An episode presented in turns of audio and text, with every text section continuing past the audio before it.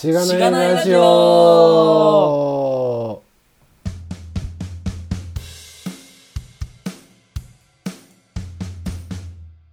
おはようございます。おはようございます。だいぶあれですね。久しぶりだからか。うんおはようございます。慣れしてなかったですね。ツッキーさん。というわけで、うん。はい。本日もえーリモートで撮ってるんですが、ゲストの方をうんお迎えしてお送りしております。えー、のこぎりさんです。あーよろしくお願いしおます。願いします。よろしくお願いします。よろしくお願いします。えー、こぎりさんは、あれですね、ツイッターでご連絡いただいて、ぜひ出たいですというところで、まあ結構ね、そういうゲストさん多くてありがたい限りなんですけれども、うん。あの、ご出演していただくに至ったと。もともと聞いていただいてたんですよね。そうですね。結構前から聞いてて、あの、多分第、第1回の最初からは聞いてないんですけど、遡って第1回とかも聞いてたよう、聞いてましたね。はい。あありがとうございます。すごい。めやばい。大変だったのではないでしょうか。ちゃくちゃ大変じゃないですか。あの、まあ、とはいえ多分60%ぐらいしか聞けてないんですけど、全然あ全部で。いや、60%聞いてたらすごいですよ。本当ねう、んかなりの数になってしまったので、ありがたい限りですけど。うん 一回ね、僕があのイベントでお会いしたらしいというそうですね。話がありました。そう、あの、そうか。えっと、小木さんはですね、大阪？大阪だっけ？関西？あそうですね。職場は大阪です。はい。うん。関西にお住まいで、一回東京にいらしたタイミングでお会いしてたらしく、えー、2はい。回目なのですが、まはいあちょっとね、僕が記憶喪失に陥り、あのその時何話してたかはさすがに覚えてなかったんですけれども、ご出演していただくに至ったという感じです。はい。そうっすね。ただ、向こぎりさんのことを何も話してないことに気づいたので、なんか軽くだけ今何してるかとか自己紹介いただいてもいいですか？はい。と、今は、えっと、サイボーズ株式会社というところで、えっと、キントーンというプロダクトの、えっと、エンジニアをやってます。えっと、はい。そんな感じではーいす。うん。うん。お願いします。ってお願いしことは、ますサイサイボーズさんの、はいなん。かこう、大阪の、なんていうんですかね、死者。事務支社というか、そうですねなんていう。か、オフィスが、はい大阪オフィスあったんですか、はいそんなの。知らなかった。あ、あります。大阪、えっと、拠点は東京と大阪と、あと松山とか、えっと、広島とかにもあって、あと福岡もありますね。あの、人数は東京が圧倒的に多いんですけど、うんあ。とは、あの、フルリモートで働いてる人とかもいて、えー、それは開発拠点ってことですか？えっと、今申し上げたのは、そうですね。あの、全部開発です。営業はもうちょっと多くて、仙台とかもあったかな、うんうんうんうん確か。はい。うん。本当だ。知らなかった。営業だけじゃないんですね。あ、そうですね。開発も、えっと、まあ、少ないところもありますけど、はい。大阪も何人かいるっていう感じです。うんうん、うん、確かに。なんか、サイボーズさんのサイト見ると、8つぐらいかな、の拠点があるように見えますね。うん、うん国内で。すごい、大きい。大きいですね、確かに。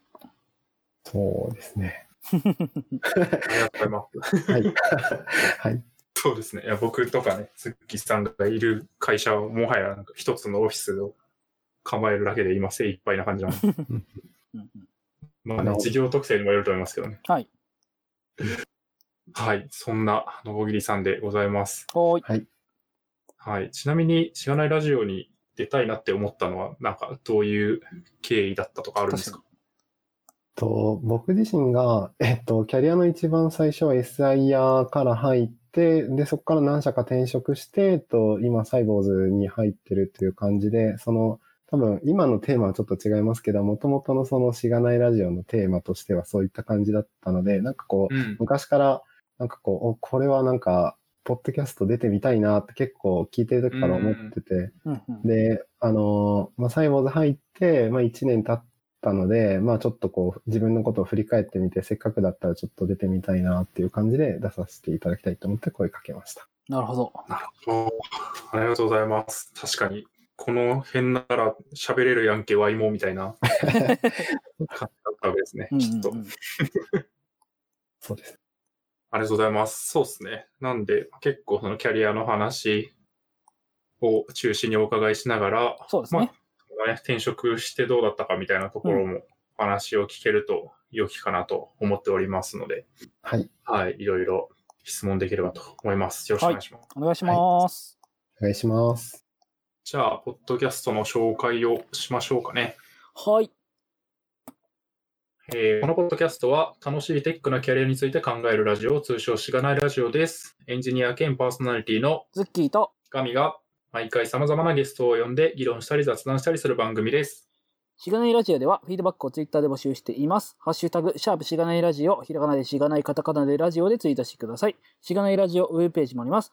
しがない .org にアクセスしてみてください。ページ内のホームからもフィードバックをすることができます。感想、話してほしい話題、改善してほしいことなどつぶやいてもらえると、今後のポッドキャストをより良いものにしていけるので、ぜひたくさんのフィードバックをお待ちしています。はい、お待ちしてます。お待ちしてます。いや、はい久しぶりですね、収録。今ちょっと、これ読んでて、ちょっと、おどおどしてました。間違いないかなって。確かに、久しぶりに読んだ感がね、うんありますね。ああ、そうですね。うんまあちょっとリモート収録ね。まあ今日はちょっと、あの、小桐さんが関西お住まいだと思うので、リモートにどちらにせよなったと思うんですけど、はい。そろそろね、あの、リモートじゃなく対面収録も、こう、関東お住まいの方だと、確かに混ぜていきたいところですね。うんそうもうガミさんは完全に出社してるんですか？いや、でも、結構家の方がまだ多いですかね。うん、うん、うんうん。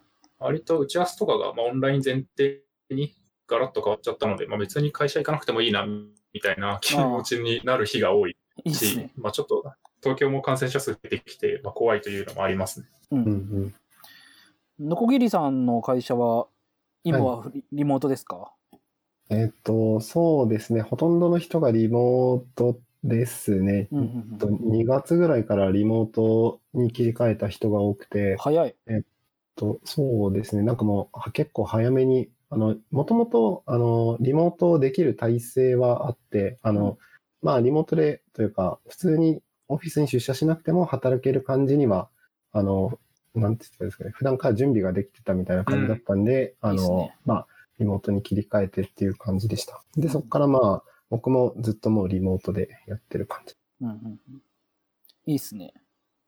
うんパって、もともとやってた会社は、ね、すぐできますもんね。そうですね。まあ、準備があれば、確かに、あの、そんなに困らないというか、うんうんうん。うん、うん。ガミさんもそんな困らなかったですか？そうっすね。うちももともとフル、まあフル、フルでリモートした人はあんまりいなかったですけど、まあリモート自由だし、まあフレックスな感じだったので、うん。困りはしなかったですかね。まあ新しく入った人になんかオンボーディングどうすんだとか、PC どうすんだとか、そういうそう総務人事、労務的な話はいろいろあったと思いますが、はいはい。オンボーディング大変ですよね。そうっすねチームへのオンボーディングも大変だなって思ってますね。ありましたけど。うん。確かに。うん、ありますね。ただ、既存のメンバーの働き方っていう意味だと、別に、まあなんか、そんなに変わんない。気はしますね。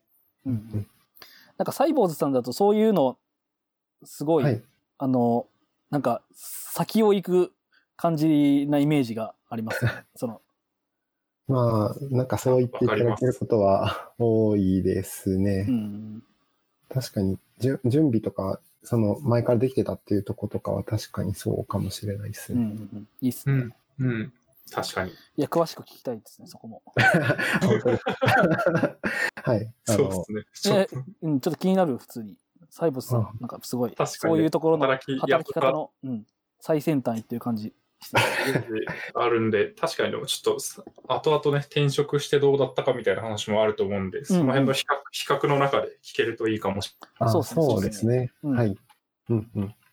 という感じで強引に本題に戻した。いやいやはい、アイスブレイクなんで。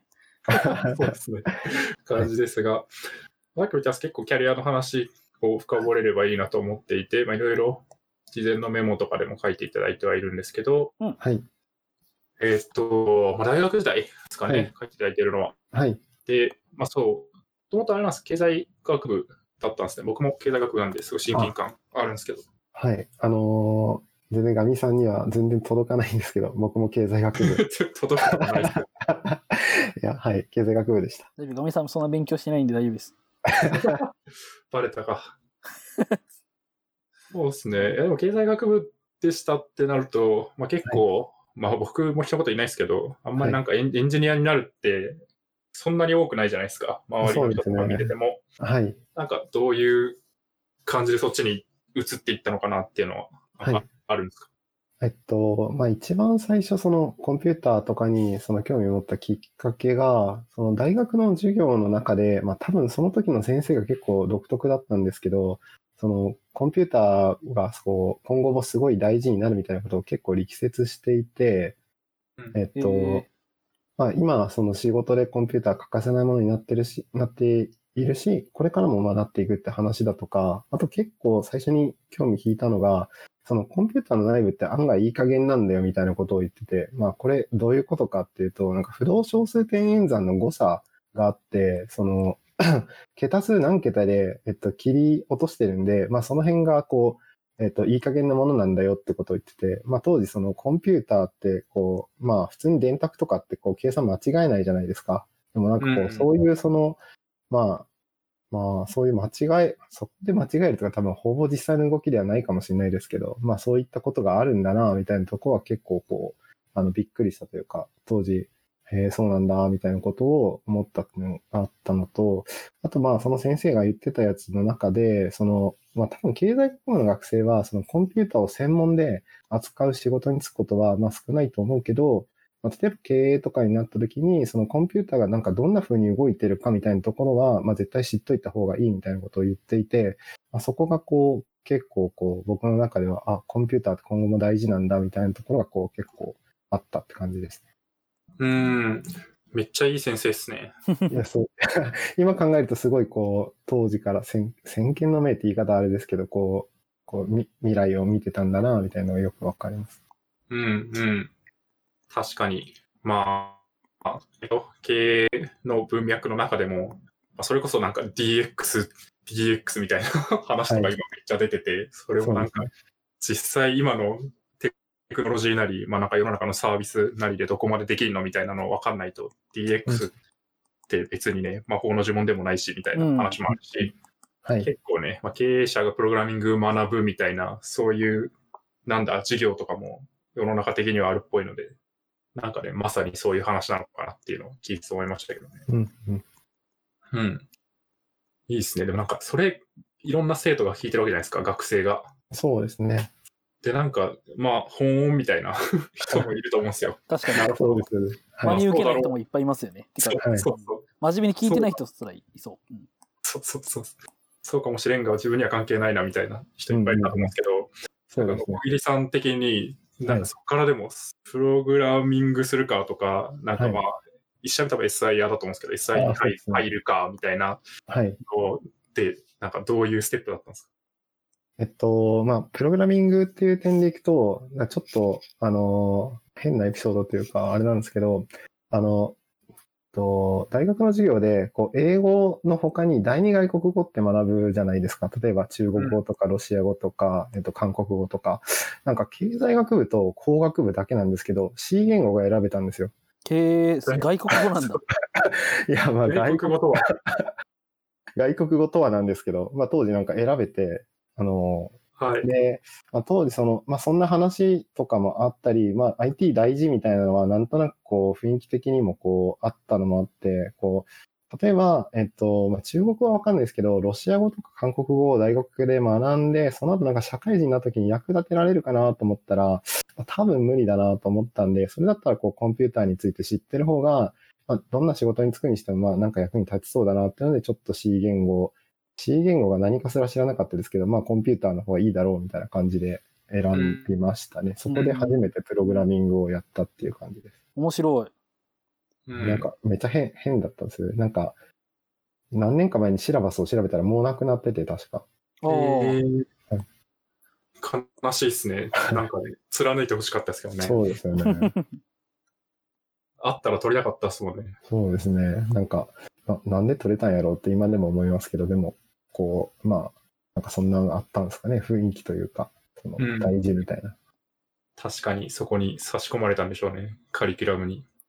どのぐらいの年ですか？えっ、と、学年で言うと、なんそうですね。僕何年ぐらい ?1900。えっと、2000僕が、あ、そうですね。僕が、えっと、大学入学したのは2005年ですね。うんうんうんなんで、まあ2005年当時ってか、今から15年前ですか。ああ、Google 出てきた時ぐらいってことか。そう、Google あったんだと思う。ちょっとあんまちゃんと記憶ないですけどう、ん4年生の就活の時には Chrome を使ってた記憶があったので、うんまあそうですね。その前には Google 検索はもうあった。でも、でも Yahoo 使ってた気がしますけど。うんうんまあ、でもすごいっすね。なんか、そのね、ある程度、なんだ、みんなプログラミング学ぶべきだよね、みたいなのが、その時点で大学のうん。ある種コンセンサスとしてあったっていうのは、すすごいですけど、いやとはいえでも結構 C 言語いきなり学ぶの辛そうだなとも思うんですけど、嫌になったりしなかった？いや、C 言語というか、もうプログラミングが最初意味がわからなくて、はい。あの、今までこう、数学とかで、こうイコールって、普通にこう、左辺と右辺が正しいってこと まあは確かに。に。急になんか、いや、代入しますみたいなこと言われて、代入ってなんだよみたいなこととか、あとまあ変数、変数みたいな、この値はなんで変わるんだみたいなとことかも結構わかんなかったり、うんうんあと一番確かイライラしてたのが、コマンドプロンプトの操作が辛くて、こう、うん。いや、これは絶対マウスでドラッグした方が早いだろうみたいなファイルを移動させるのとかってこう、確かに。なんでいちいち CD とか そうそう L LS を毎回打つと、この LS 何みたいな。そうなんですよ。なんか当時意味わからなくて。で、C 言語だったんで、そのコンパイルして、その exe ファイルができて実行するんして、なんかその四則演算をこう出すんですけど、これができて何が嬉しいんだみたいな、こう、2×4 だったら俺でもわかるぞみたいな、こう、うんコンピューターにさせる意味があるのかという。そうですね。なんかその簡単な処理だとこう、なん何の意味があるんだろうみたいな、最初はそうだったんですけど、まあだんだんこう、写経というか、先生が出してくる課題をやっていくうちに、こう、ちょっとずつ、ああ、なるほど、フォー、フォーというので、こう、何回もループを回せると、確かにこれは、なんか同じことを何回もさせるっていうのはこうやってやるんだなとか、こう、ああ、なるほど、条件分岐ってのがあるのだなみたいなのを、こう、ちょっとずつ理解するみたいな感じでしたね。なるほどですね。他でもこう、じゃあ、えそれって何何年生の時から何年生の時までやるんですか ?C 言語第二外国語って。確か1年生の、えっと、秋とかからだった気がします。ちょっと、ちゃんと覚えてないですけど、1年生の秋から、その1年生の秋分と、2年、えっと、2年間で、えっと、1年分取らなあかんかったのかな？だから、えっと、うん2年、1年生の秋と2年生の秋に取ったんだったっけなちょっとちゃんと覚えてないですけど、そんな感じでした。うんううんんうん。なるほどですね。1、2年でやって、はいまあ。3、4年とかはもうちょっとその専門で経済のことやって、でも、でもそこからまた、こうじゃあ、就活するかみたいなそうですね。話になると思うんですけど、はいそ。の時、あの、あの C 言語の楽しかった記憶が、みたいな感じだったのか、どうしてそっちに行ったんですか？と、まあ、C 言語が楽しかったっていう記憶よりはもう辛かった感じだったんですけど、まあそうですよ。まあ、それでもこう、他の学生よりはちょっと IT、ちょっとわかるかもみたいなのと、まあ、えっと、当時、えっと、僕が就活したのが3年生の秋ぐらいからで、2008年、2007年。ああ、なるほど。はい、とかで、まあ、IT、大変な時期だったんじゃないですか。あ、いや、ちょっと、それは、えっと、もうちょっと後になるんですけああ、そうなんど、だ。そうなんですよ。2008年じゃないですか ?G マン。あ、2009年、あ、2008年ですね。そうです、そうです。えっと、えっと、僕が内定が出たのが5月で、リーマンショックが起きたのが、えっと、9月か11月なんですよ。あああ、ギリ大丈夫だったんだ。そうですセーフというか、そうそうです。あの、就活は、僕はこう、割と5月で決まったんでうまくいってたんですけど、やっぱりこう、秋採用の人とかは、もうなんかいきなりこう、仕事がないみたいな状態になったりしてて、かなりこう、辛そうだったり、結構当時内定切りみたいな感じでニュースになったりしてて、そのああ、辺はこ。う、はいあの、内定もらったのにいきなりこう、内定取り消しになるみたいなことが、あの、あるとかが、ちょっとニュースになってるような感じでしたね。うんうんうんうんなるほど。ごめんなさい。は話をはしょっちゃった。ああ、いい。確かにそもそもなんか IT をメインで受けられてたっていう話かと思うんですけど、そこはなんか、なんですかね、銀行行きますとか、わかんないですけど、経済学部的な就職口もあるじゃないですか。そうですね。あの、なんで IT を多めでしたけど、金融も受けてて、なんか両方受けるっていう感じでしたね。うん。IT は、その、まあ当時その文系でも、えっ、と、エンジニアになれるっていうのが当時も言われてて、あのわか、ります。うん、なれるんだ、じゃあなろうみたいな感じで、まあその勉強し、ちょっと勉強してたってのもあって、まあ就活でこの話したら結構やっぱ受けるんですよね。C 言語、第二外国語 C 言語でしたみたいに言ったら。うん、受けそう。で、まあその話とかもあって、こう、受けてましたね。金融も一緒に受けてて、で、えっと、まあ一応両方内定いただいたけど、まあ、あの、金融が地銀が受かったんですけど、こう、実際に働こうと思ったら結構地銀ってこう、いろんなこう視点が、こう、田舎とかにもこういっぱいあったりして、こう、転勤しながらこう、やっていくのか、まあ IT でその都会で働くのかみたいな考えたら IT の方がやっぱりいいかなとかっていうのをこうなんとなく思って、あとはこうもうめっちゃなんか情けない、情けないっていうか恥ずかしいんですけど、IT ってなんとなくこうスマートなイメージがあって、シュッとしてるみたいな。いや、わかりますよ。大体大体そんな感じじゃないですか、みんな。学生の頃なんてそうですよ。当時データセンターが田舎にあるとか知らないんで、こう IT の人はなんか東京の六本木ヒルズというところでなんかこうかっこよく働いてるんだみたいなこうイメージがあって、じゃあなんかこう、あの僕もなんか都会で働きたいなみたいな感じで、その IT って感じでしたね。うんうんうんうんいや、わかりますね。なんか世の中変えてる感とか最先端行ってる感を 夢に抱いて SIR に就職する学生たち。そうですね。僕も多分ズッキーさんもなんか大体そんな感じだったと思う。うんうんうんなるほど。実際にはい1社目入ったのは、まあ、書いてある言っちゃうんですけど、独立系の大手 SIR と書いてあると思うけど、そうですね。結構デカめの SIR に入ったって感じだったんですね。そうですね。当時その同期が350人とかいるぐらいは結構ああ、そう、本当に大きいとこだ。でかい。そうですね。SIR に入りましたね。なるほど。入った後は、どんな感じだったんですかね。まあ、最初研修結構やると思うんですけど。そうですね。最初研修で、結構、あの、割と、こう、きついめの研修というか、あの、メンタルをこう、くじいていく感じの、あのああ、そういうタイプ。そうですね。あの、普通にこう名刺交換とかもあるんですけど、うんあの、なんか最初い、えっ、と、入社してすぐの合宿、なんか一週間ぐらい経ったら合宿研修みたいな感じで、なんかみんなでこう合宿して、こう、そこでこう、連帯感というか、を作るんですけど、なんかこう、なんだったっけな、ラジオ体操的なのをやるんですけど、誰か一人でもちょっとこう、あの、ちゃんとやってないと全員最初からやり直しみたいな感じでこう、やったりとか、やば。こう、大声でこう、何、えっ、と、何を言ったか忘れてない、忘れちゃいましたけど、叫ぶ練習とか、おお。か恥ずかしいことを叫ばせるみたいなのとかもありましたね。なんかそんな、そんな感じのこう、結構こう、大会系なノリの研修でした。なるほど。それ、どうなんですかね。なんか今振り返って、はい。こう、事業的にとか意味あると思います？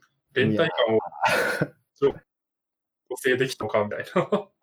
わかんないですね。なんか、それが役に立ったかと言われたら、まあ、ゼロじゃないと思うんですけど、なんか、もうちょっと他にやることはあるよなって思いますね。うんうんうん特にあの、今の会社の新人とかをこう見てると、なんかこう、僕がやってたあの研修は何だったんだろうみたいな 気持ちは結構なりますね。うんうんうん。なるほどですね。なんか、それによってこう、同期仲良くなるみたいなの聞いたことありますけど。ああ、それは確かにありましたね。同期はすごい仲良かったですね、当時うんうんう。んそのククラスが何クラスも、350人いるんで何クラスもあるんですけど、やっはい。ぱそのクラスごとに、こう、やっぱ飲んだりとか、えっと、なんか泊まりに遊びに行ったりとか、こう、その寮、寮に住んでる方は寮のこの家に遊びに行ったりとか、結構こう、やっぱ、あ、まあ、ある意味学生乗りですよね。なんかそんな感じでしたね。うん。本当同じような感じですね。うんうん。そうですね。メンタルはくじかれなかった気がしますが、普通の場合、確かに。確かにそれ以、外はメンタルくじかれなかったな。意外と優しかったですけど。うんうん。なるほどな。神戸の先輩たちはそんなになんかメンタルくじ系じゃなかったっていう話を聞いてて、なんかそれもなんかリーマンショックがあって、急遽研修を厳しめにしたみたいな話をちょっと聞きましたね。なるほど。逆え、なるほど。このリーマンショック、ポストリーマンショックの時代を生き抜くにはみたいなことなんですか？あ、そう、多分そういう意図だと思います。それは災難でしたね。はい。なるまあ、ポストコロナでも変わるんですかね？うん そうか。ああ、ちょっとね、間違った方向に変わらないでほしいですけど。そうですね。なるほど。まあ、研修期間を経て、実際、配属みたいなのが最初にあるんですかね？あ、そうですね。えっと、まあ、えーは7月末まで研修、4月から7月末まで研修で、その後8月に、えっと、僕は関西というか大阪の方に帰ってきて、えっと、まあ、客先常駐という形で、えっと、配属っていう形になりました。うん、うん。そうか。だから、採用の枠としては結構一括で取ってて、こう、はい関東で研修して、そこから配属でまた、こう、戻ってこられたって感じなんですかね。あ、そうですね。あの、地方を限定するのも確か職種としてはあったんですけど、ただそうじゃなくて、一応なんか総合職っていう形で、なんかどこに行くかわからないみたいな感じでしたね。うん。うん。なるほどですね。そういうことか。まあ、うちもそうだったんじゃないですか？まあ。まあそうですね。富士通も結構そういう感じで、まあでも割と関西出身で、まあそんなになんか東京がどうしてもいいですとかじゃなければ、結構地元に戻って、なんかそっちの、なんつうんですかね、事業所みたいなところ、うんうん。オフィスに入るっていう人が多かったような気がしますね。うん。そうですね。結構でも、あの、六本木ヒルズのイメージから、また、最初、東京ではなくみたいなそうですね。ギャップはあったんですか？うーん、あの、まあ、当時、まあ、今の奥さんなんですけど、付き合ってた彼女が、まあ、関西の地元で就職してて、まあ、関西に戻った方がやっぱいいのかな、みたいな研修期間中にこう、思って、で、結局その、えっと、配属面談みたいな感じが一応あって、希望を言うみたいな。うん。で、はいえっと、関西も、あの、空きあるっていう感じだったんで、あ、じゃあ、せっかくだったら関西で、みたいな感じになりましたね、その時は。うん。なるほど。じゃあまあ、じゃあ割と希望かなってことか。まあそうなんですよね。あうの、すごいこう、ま、迷ってたというか、東京で働きたいなって気持ちもあったんですけど、まあ、うん、まあ現実的に考えたらやっぱ戻った方がいいかな、みたいなうんうん感じでした。うん。うん。なるほど。最初の配属、先ほど、その、客先常駐って話あったと思うんですけど、はい。えっと、まあね、ちょっと、事前のメモにすでになんかハードそうなことが書いてあるので、ハードだったんだろうなと思いつつ聞くんですけど、うん。はい。どういう感じのお仕事だったんですか？最初のプロジェクトというか。と、某生命保険会社向けの、えーっと、ウェブアプリケーション開発っていう感じですね。その社内の方が使うウェブアプリケーションの開発っていう感じです。うん。で、えっと、まあ、ハハードというか、えっと、そうですね、ハードな部分は、まあ、わかりやすく言うと、こう、インターネットがないとか、えっと、えっと、開発 PC のメモリが2ギガだとか、なるほど。割とこう、なんですかね、金融系 SI やあるあるをこう全部、こう、あるあるを全部言えるみたいな感じの、こう、確かに、あるあるですね。それは。そうな。うん。ちょっとこれも何回か似たようなトピック出たかもしれないですけど、インターネットないのは、はいもう、しゃあないんですかね？そこを扱うから流出するのがうんぬんみたいな話なんですかね？いやー、まあ、多分セキュリティとか、まあ、いろんな観点だと思うんですけど、まあ、インターネットがあると多分、こう、イランソフトを入れて、こう、変にウイルスに感染するみたいなのがあったんじゃないですかね、やっぱり。なるほど。ウイルスに感染しないためには、インターネットの回線を抜けるいいんだみたいな。そうです、そうです。はい。すごい極端な。お客さんとの契約で決まってたりするんでしょうね。ああ、あるかもしれないですね、もしかしたら。うん。まあね、それはそうですけどね。まその、常駐先のクライアント社がいいですよって言えばいいので、まあそこの会社が結構ね、セキュリティ意識無駄みたいな感じなんですかね。そうですね。あの、常駐先の、その、えっと、常駐先はその生命保険会社の IT 部門を請け負うその会社、子会社的なとこが直接のお客さんにそこに常駐してたんですけど、そこの、えっと、まあ、プロパーの方は、えっと、インターネットに接続できるというか、えっと、ああ、なるほど。じゃあ、どう、何世代目かによって、はい。インターネット接続ができるかが変わるってことですね。そうです。一応一時受けではあったんですけど、あの、はい。まあ、もう、う請負になるとインターネットにはせ、請負、まあ、にはで、そうですね。インターネット接続できなかったですね。なるほどですね。なんか、働き方的には、はい。どんな感じだったんですか、その、勤務時間とか。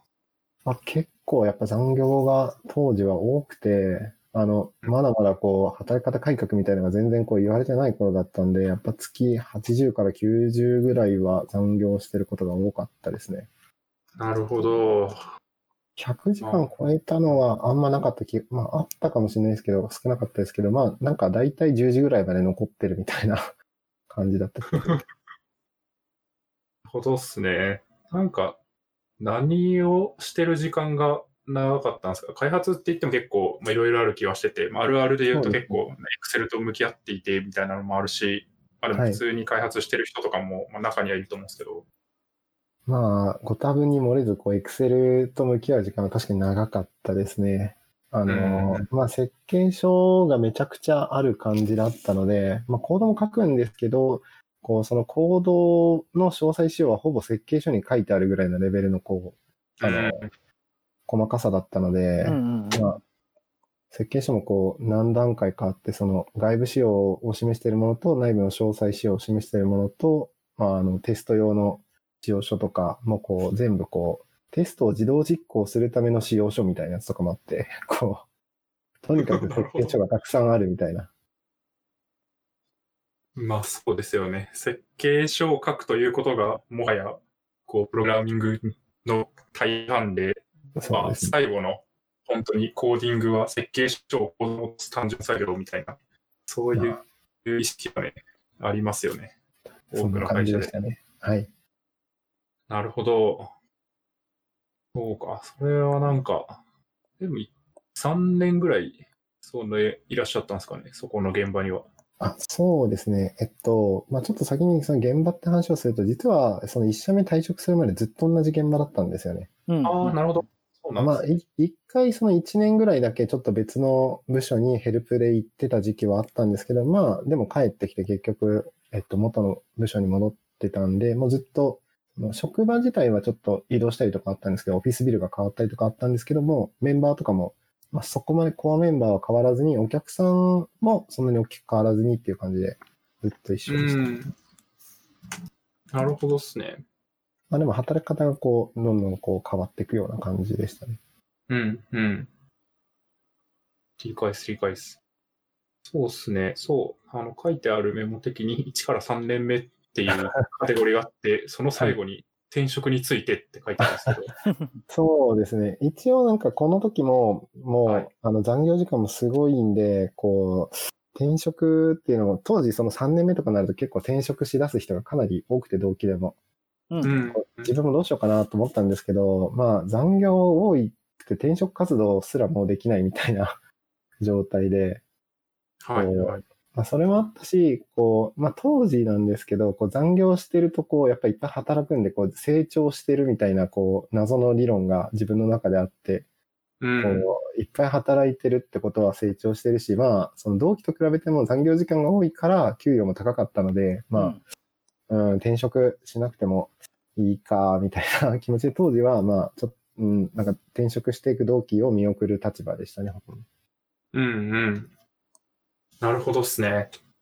ちょっとね、僕とかズッキーさん、早めに辞めたたちなんで、う んあんまり転職した同期を迎え入れる方が多かったんですけど、そうですね。ようやくか、ようやくかい君は、みたいな 感じがありましたね。やめろやめろって言ってやめさせるみたいな。なんかそんな無理はさせないですけど、いや、絶対向いてないよみたいうん。いや、もっといっぱいいろんなとこあるよとか言って。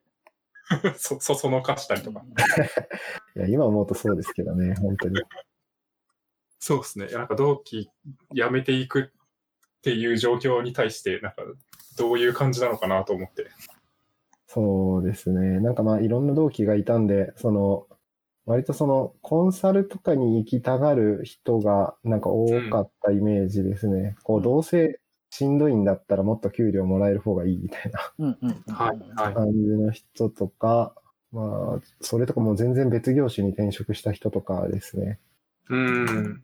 確かに。そうなると結構自分もそれやるっていうのが、なんか、なんですかね、ナチュラルには想像できなかったりするかもしれないですよね。そうですね。まあ、あの、コード書いたり、その設計書書くこと自体は、まあそこまで嫌じゃなかったというか、まあ普通にこう、それはそれでこう仕事としてはこう、なんか作ってんだって感じはあったので、それは結構良かったですね。うん、うん。なるほどですね。まあそこからでも、一旦残る決断というか、はい。SD として、なんかやってること自体は変わっていったって感じなんですか？そうですね。やっぱり4年目ぐらいから、こう、どんどんこう、マネジメント系のタスクが増えてきて、まあ、ある程度その3年もすると、こう、ドメイン知識っていうのがこう、ついてくるので、こう、えっ、と、パートナーさんをまとめる立場とか、あとはこう、顧客へのこう、仕様の説明とかレビューとか、まあそういう仕事がどんどん増えていった感じですね。うん。確かに。その辺は、のこぎりさん的にはどうだったんですか？そうですね。まあ、ちょ感じなのか、逆にみたいな。うんそう当時思ってたのが、その、まあ、徐々に増えていくことに対して、やっぱマネジメントちょっと向いてないなって自分の中では思ったりしてて、うえんっ。と、まあ、こう、設計とか実装とかドメイン知識を増やしたり、なんかこう、プログラミングに勉強するのとかっていうのは楽しいんですけど、こう、こう、マネジメントってこう、なんかめっちゃ難しいなと思ってて、コミュニケーション能力とかもこう人あってのことなんで、なんかこう、な、どうやったら正解なんだろうとか、どうやったらこのプロジェクトをこう炎上させずに、こう、うまくやっていけんだろうみたいなのが、なんか何を勉強したりとか、どう頑張ったらいいかもわかんないみたいなところがちょっと気持ち的にあったんですよね。うん。なんで、ちょっとこう、マネージメントとか、その顧客との接触とかは、ちょっと、うん、それよりはこう、現場でコード書くのをやっていきたいな、みたいな気持ちが結構強くなってて、うんうん。っていう感じでしたね。なるほどっすね。確かにね、難しいですし、いや、まあなんか、なんすかね、まあ多分、サイボーズさんとかに転職した感じだと、なんかマネジメントのあり方も多分その SI の企業ともまた変わってきてるとは思うんですそうです基本的になんかね、難易度高いっすよね。SI 案件のマネジメントとかっね。めて。ちゃくちゃ難しいですね。そうっすよね。ステークホルダー多いし、まあね、クライアントから受け取ってるっていう、なんか構造もあるし、自社にはなんかパートナー会社の人がいっぱいいたりとかすることもあるでしょうから、なんかね、あんまり利害が一致してないケースとかあるみたいな。利害一致してない人が集まって頑張るみたいな とこあるじゃないですか。まさにその通りですね。無理だろみたいな。まあ、お客さんからすると、まあ、低コストで抑えたいと思ってるけど、こう、パートナーさんからすると、最低でも、こう、160は超えて働かないと、そもそもみたいなっていうところとかあったり、社内的には、こう、どんどん、こう、えっと、その、えー一時受けなので、その、まあ、要は、社員は行動を書かないようにしていこうみたいな方向も多くて、そのマネジメントをできる人をどんどん増やしていこうみたいな方向もあって、まあ、なかなかこう、いろんな人のいろんな枠があるので、こう自分の個人のこの気持ちっていうのをこう、どこまで優先していいものかみたいなのは結構悩んでましたね。うん。確かにそうっすよね。一時受けは単価が高いんだからコースとか書いちゃダメでしょみたいなのありますよね。はい。わかります。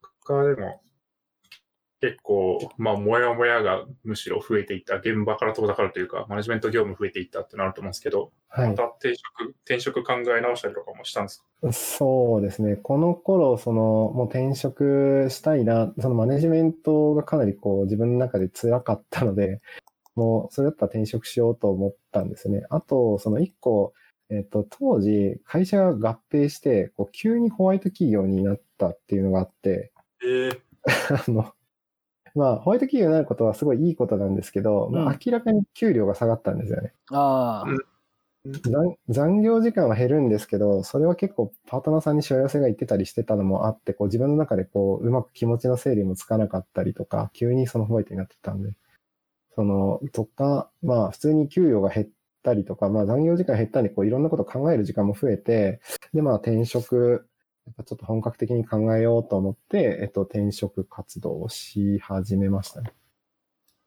うん、うん。確かに、まあ、余裕ができたことによって、ちょっと改めて考えるかってなったってことですね。はい。うん。これはなんか、どういう感じで、いきなり転職活動をしてください、しようってなっても、はい。こう、進め方むずいと思って、うん。そうっすね。どんな感じでやったんえっと、まあ、当時、本当にたまたまなんですけど、えっと、その妻が大学の職員をやっていて、えっと、あと、その、二つ上の先輩が 退職して大学職員になったっていうのがあって、大学職員を目指すようになったんですよね。へえ。全然こう、IT じゃないところに行くというか。確かに。あの、まあ、妻がその IT、あ IT じゃないわ、えっと、大学職員をやってて、まあ、とにかくその、福利厚生と給与がいいと。うんうん。で、えっと、まあ仕事がその面白いかどうかっていうのはちょっとわかんなかったんですけど、まあ給与と福利厚生がいいで、その仕事がそんなにこう、どっちにしろ辛いんだったら、給与や福利厚生がいい方がいいんじゃないかみたいな感じで、っていうのと、まあ二つ目の先輩が大学職員になったってなって、こうあ、SIR から大学職員になれるんだ、みたいな、こう、ところがあったんで、まあちょっと目指そうと思って、えっと、当時、そうですね、やってましたね。えー、なるほど、新しいですね、それは。え、なんかそういう勉強があるんですか？そうそう。えと、大学職員は、えっと、あ多分、あ、多分というか、僕が受けたところは、えっと、その試験があって、筆記の試験があるのと、多分 SPI 的なやつだったと思いますけど、試験と面接みたいな感じでしたね。うん。なるほどですね。なんかそれら聞くと結構いけそうなうん。香りがしますね。ちょっとどのぐらい枠があるのか知らない。いや枠が厳しそめちゃくちゃ、あのー少なくって、本当に多分、あの、その妻がいたのが人事部とかだったので、本当にこう一人とか、その何百人も受けて一人みたいな状態なので、もうかなりこう、そうですね。かなり狭き門でしたね。う。うんうんうんなるほど。それはなんか結果的にどういう感じになったんですか？目指して。目指して結局、その出身の大学と、もう一つ、そのに似たようなというか同じ感じの大学を受けて、えっと、両方とも落ちて、で、えっと、結局ダメだったんですよね。で、そこでこう、逆にこう諦めがついたというか、こうエンジニアとして生きていこうっていうふうにこう、考えた感じでした。うん。うん。はい。それどのぐらい勉強したんですか？勉強自体は、準備したりとか。準備は、えっと、い、言っても1ヶ月ぐらいですかね。そのなんかいろいろ調べたりとか、んだその、えっと、職務経歴書とか履歴書書いたり、志望動機をこういろいろ考えたりとか、うんあとその、妻の、えっと、職場の人に、ちょっとこう、カジュア、カジュアル面なん、まあ多分言わないと思いますけど、まあこう、ちょっと話聞きに行って、なんかこう、どんな感じの仕事してるんですかとか聞いたりとか。そんな感じで、こう、ヒアリングしたりして、まあ多分1ヶ月ぐらいは準備した気がしますね。まあなんか1ヶ月なら準備、それを試みてもよか、いい感じですしますね。なんとなく。うんうんうん。うん。確かにね。まあでも、なんかね、エンジニアリング知識がある人取った方がいい気がしますけどね、大学は。ね、そういうのありますよね。うん。掛け算みたいなやつね。そういう評価基準ないんでしょうけど、うん。となんかね、すげえ非効率なイメージは勝手にありますけど。なんかそれこそちょっと前に出ていたチコスキさんとかうん。は、なんかもともと大学でそういうのやっててって言ってましたもんね。確かに。お手伝いして、ネットワークを言ってました全部ね。準備したりとか。そういうことができるとめっちゃなんか頼まれるというかう、んうんうんうん。した気がする。そういうのありそうですよね。そうですね。なんか妻の仕事の話が聞いてても、いや、それマクロ組んだ方が良くないかみたいなことをこう、そうっすよ。よく思 思ってたので、まあ、なんか入ったらそういうの役に立てんじゃないかなとは思ってたんですけど、まあ残念ながら、はい受からなかったのでって感じです。なるほど。なるほどね。見る目がないですね。まあまあ。これでも、一回その転職活動の方針としては大きく転換を求めるわけじゃないですか。そうですね。そこからはなんか、そのまま転職活動を、なんすかね、エンジニアとしての方向に変えたのか、なんか一旦仕事するかみたいになったのかな。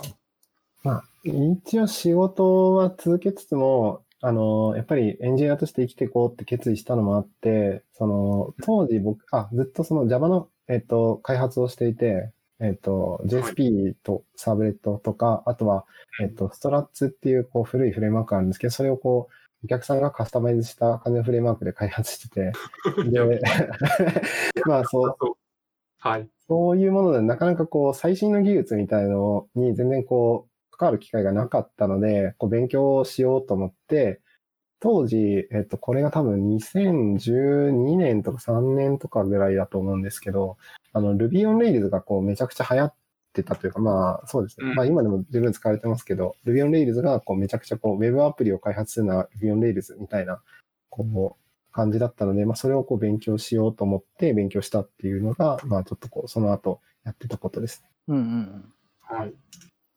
なるほどですね。結構でも、今、なんだ、仕事でやっている、その当時仕事でやっているものとのギャップでかかったんじゃないですか。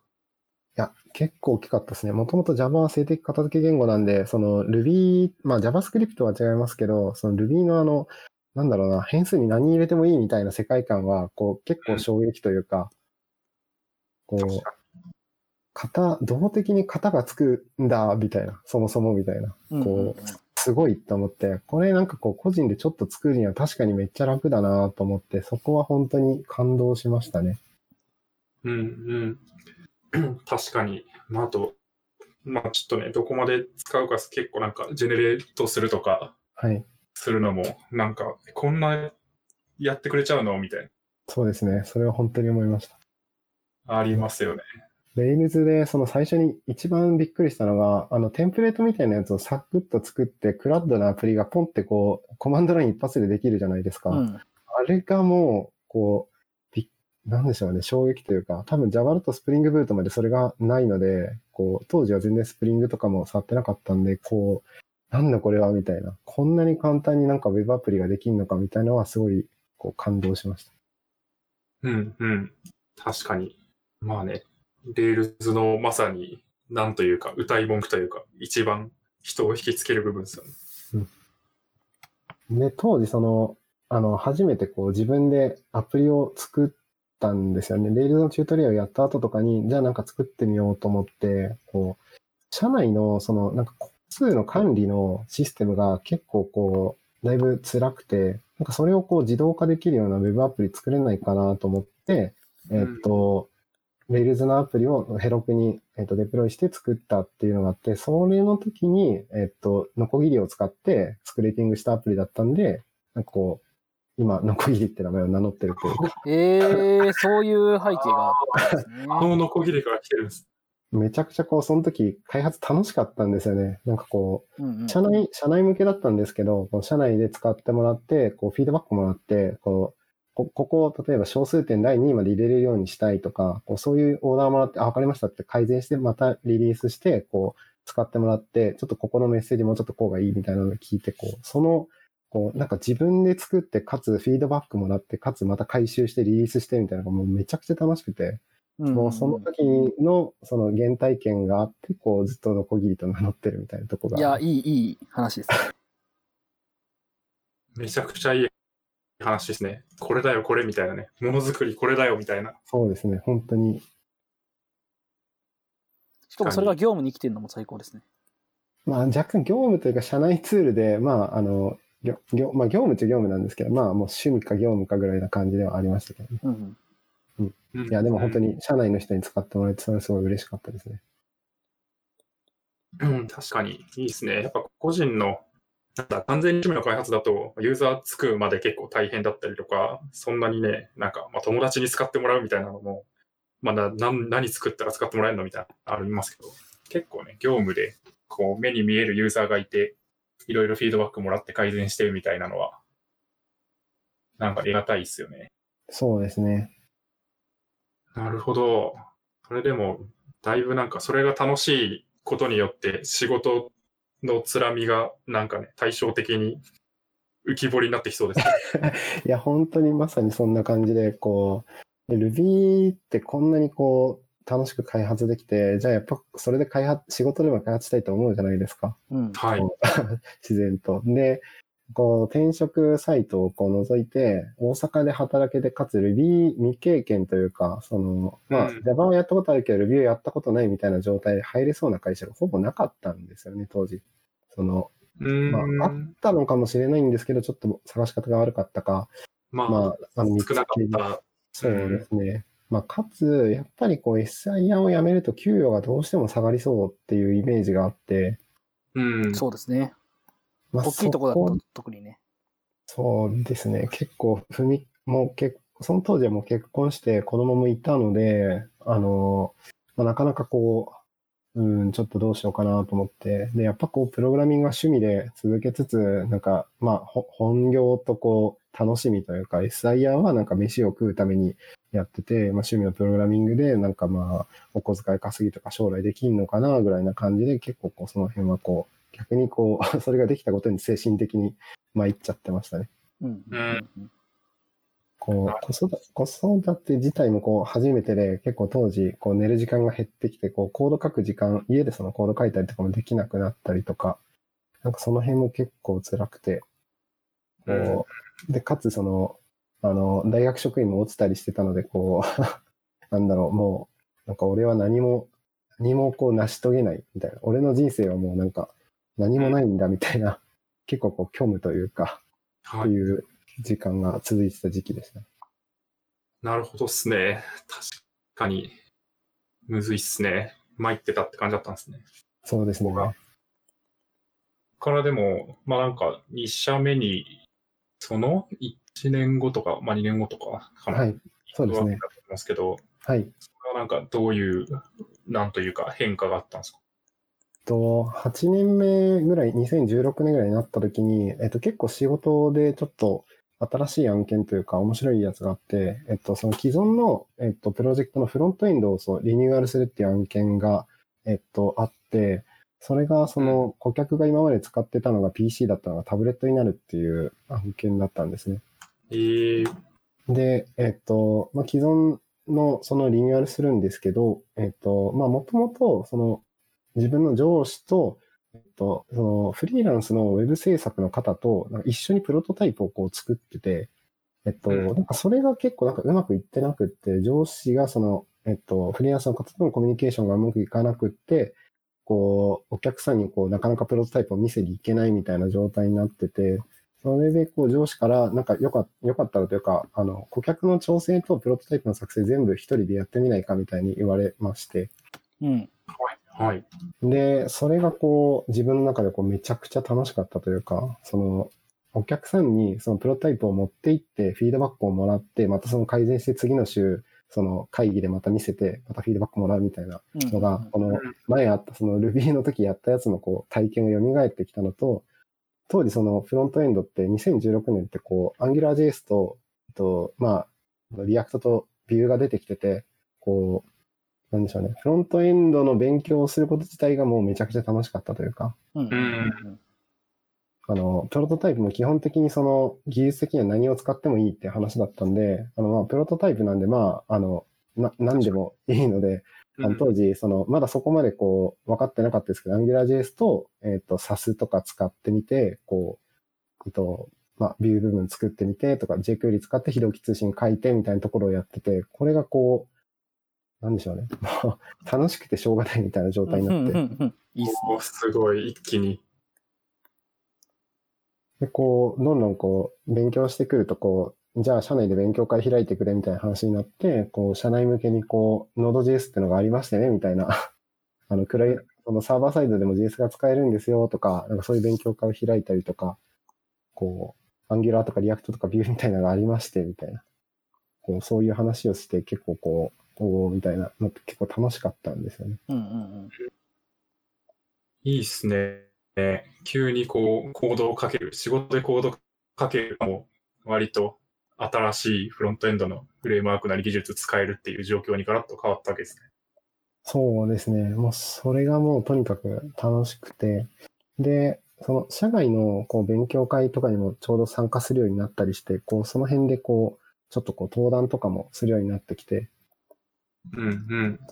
こうそこからこう、じゃあなんかこう社外の勉強会で、たまたまなんですけど、黙々会に参加した時に、この、なんか隣の席にいた人に、こう、なんかいろいろ、その人が1年目の人とかだったんで、なんかサーバーとはとかクライアントとはみたいなとこをこうバーって説明してたら、こう主催の人から、こう、今度その React のハンズオンイベントをやるんだけど、講師やってくれないかみたいなことを言われて、で、それでこう、ちょっと、なんかこう、当時まだ LT とかもやったことなかったけど、なんかこの機会を逃すまいと思って、そこはこう、ちょっとやらせ、ぜひやらせてくださいみたいな感じで、こう、初めて登壇したみたいな感じでした。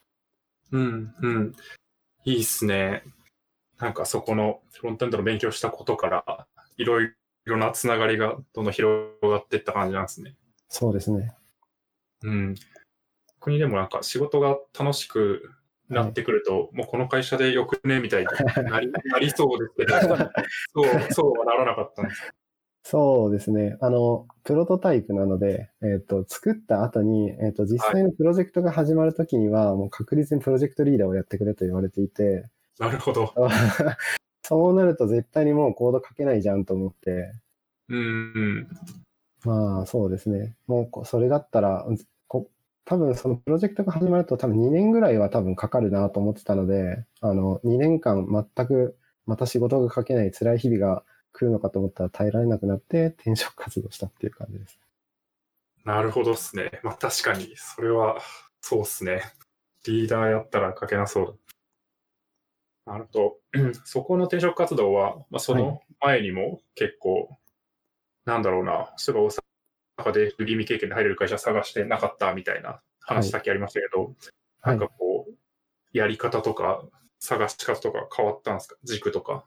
そうですね。結構軸は変えてて、まあ Ruby にはもちろんもうこだわれないと思ったんで、あの、まあ言語は問わず探したりしたのと、あとは、まあ当時結構ポッドキャストを聞いてて、こういろんなポッドキャストでこう、やっぱり自社サービスの開発をやってるプロジェクトだと、アジャイルとかでこう開発ができてて、こう、まあウォーターフォールじゃなくて、ちゃんとこうお客さんに要件を聞きながら、またその作ったものをこうちっちゃく作っては出してみたいな、こうフィードバックとえっと、改善の繰り返しができるみたいなのにすごい憧れたので、なんかその自社サービスの開発とかを探してましたね。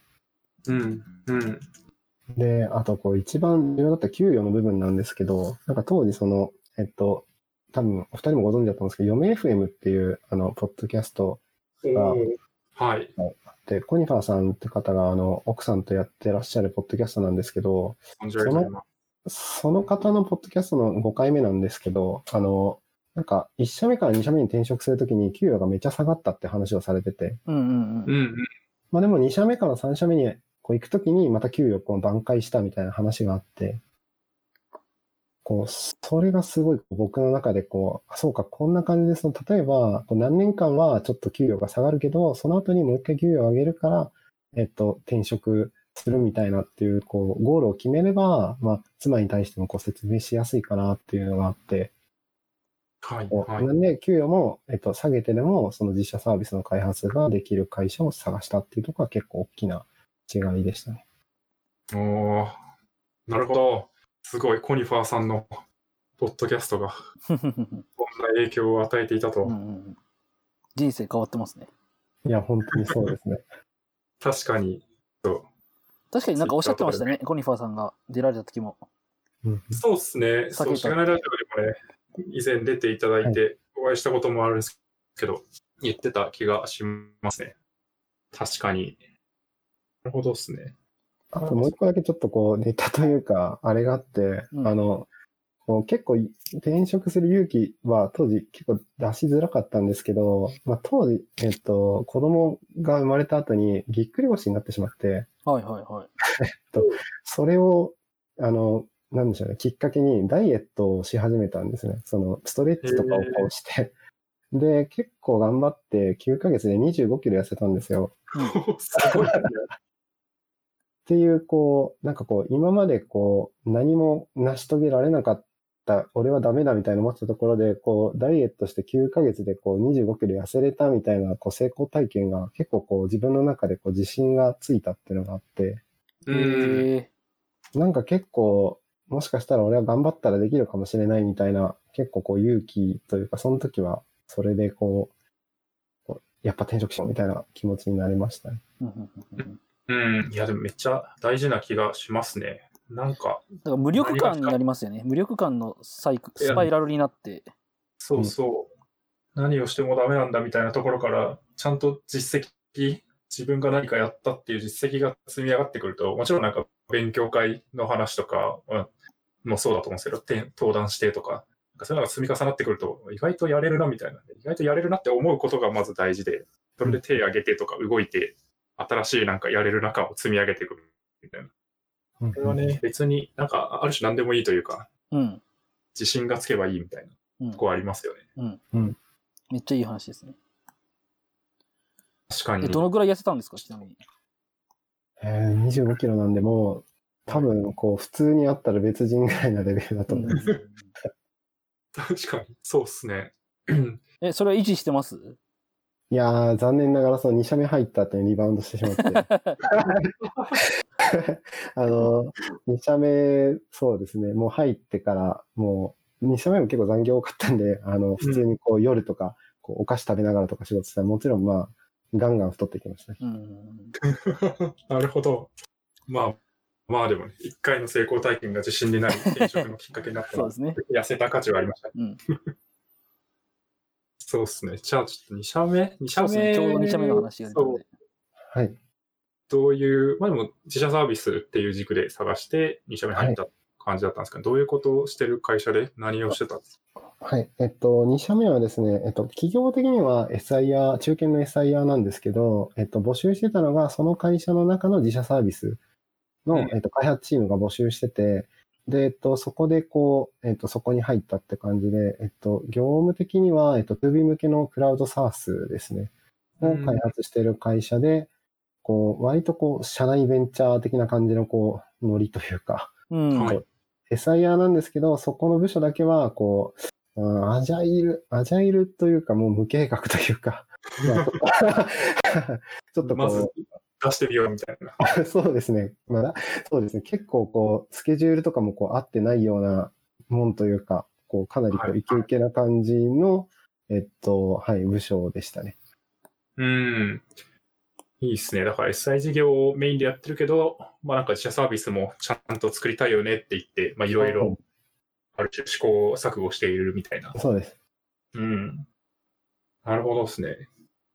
結構それだと、まあ、ある程度望んでた働き方というか、まあ、自分たちで考えて作って、まあ、クライアントを探して当ててフィードバックもらって改善してみたいなとこは結構できたって感じなんですか？そうですね。結構その、えっと、まあ、お客さん、あの、結構、まあ、フィードバックというか、まあ、クレームというか、もう大量にこう、機能改善要望はあったので、まあ、それをこう、どんどんこう、さばいていくみたいな感じではあったんですけど、まあ、あの、ただリリースした機能がお客さんにとって役に立つ。で、またそのフィードバックがあって改善していくみたいなのはできてて、それはすごく良かったですね。うんうんうん。うん。いいっすね、いいっすね。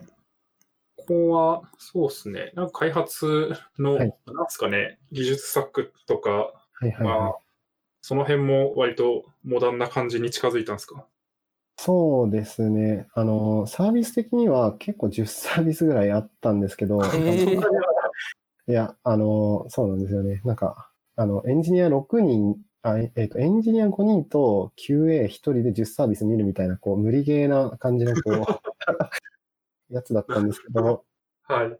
新しめな技術だと、まあ、AngularJS をフロントで使ってて、えっ、と、バックエンドが Node.js で、えっ、と、えーバックエンドフォーフロントエンドですね。だから1枚挟んで、えっ、と、さらに後ろは Java のサーバーが立ってるみたいな、えっ、と、はい感じの作りになってるサービスとか、あとは Java で、えっ、と、プレイフレームワークで作ってあるやつとかがあったりしましたね。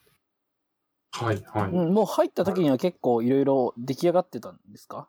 あ、そうですね。この、えっ、と、サービスというか、まあ、全部のサービス、まあ、ものによりますけど、まあ、ほとんど出来上がってる状態で、結構保守といえば保守というか、うん。はいうん。まあでも、ね、すべての SARS はね、ずっと補修し続ける中で、機能増えていくと思うんで、そうですね。うん。割と、なんだろうな。考えることとかは変わるような気がしますよね。うんそれを伸ばすことが自社の事業にとって良いのだ。改善することが良いのだ、みたいな。うんうんうんうん。変わる気がするけど、まあちょっとエンジニア5人で10サービス作る 多産、多産すぎればという気がしますけどね。そうまあ、10サービスあるんですけど、もうほとんどこうメンメンテできてないというか、改善ができてないサービスが7ぐらいな感じですね。うんうんうんなるほど実際注力しているのはまあ限られているみたいな。そうですね。あの、インフラのおもりだけをやるみたいな感じですね。はい、はい、はい。なるほどですね。なんか。まあでもお客さんがいたらいいのか。お客さんがい、それでもひ一つはいたからっていう話ですかね。そうですね。あーえっと、まあ、ちょっともうちょっと正確に言うと、その、10サービス含めて、こう、えっと、使ってもらうような感じの、あなるほど。まあ、グループウェアなんですけど、グループウェアで、こう、いろんなサービスがこう何個もあって、あ。はいセッはいはいはい。トだし、まあ、間引いて販売もしてたんですけど、まあ、基本はこう、セットでみたいなるほど。イメージつきました。うん、うん。理解す、理解す。と、そう、ちょっと、一個聞いてみたいのは、なんか、は勝手な偏見で、な。はい。割とこう SI とかをやっている、メインでやってる会社が自社サービスをやるケースのアンチパターンとして、はい。顧 客の要望を聞きすぎて、ももはやカスタマイズに近いことになるっていうアンチパターンがあると思ってるんですけど、はい。その辺は大丈夫だった？やりましたね。その特定顧客向けのカスタマイズとか、特定顧客しか使ってない DB のフラグとか、こう、なんでしょうね。もう、うん、うーんという。まあ、なんか一応その、えっと、まあ、逆にこう、しがないラジオでそういう話があって、まあ、アンチパターンだよなっていうのは、こう、き、思ってたので、こう、はいき社内的にも聞いてみたんですけど、いや、なんかそれは別に他に展開できればいいんじゃないかみたいな、その機能を。あまあ他の 本当に使うのか他のお客さんはちょっと思ってましたけど、まあ、まあまあという感じでしたね。なるほどっすね。いや、まあ確かにね。いや、うん。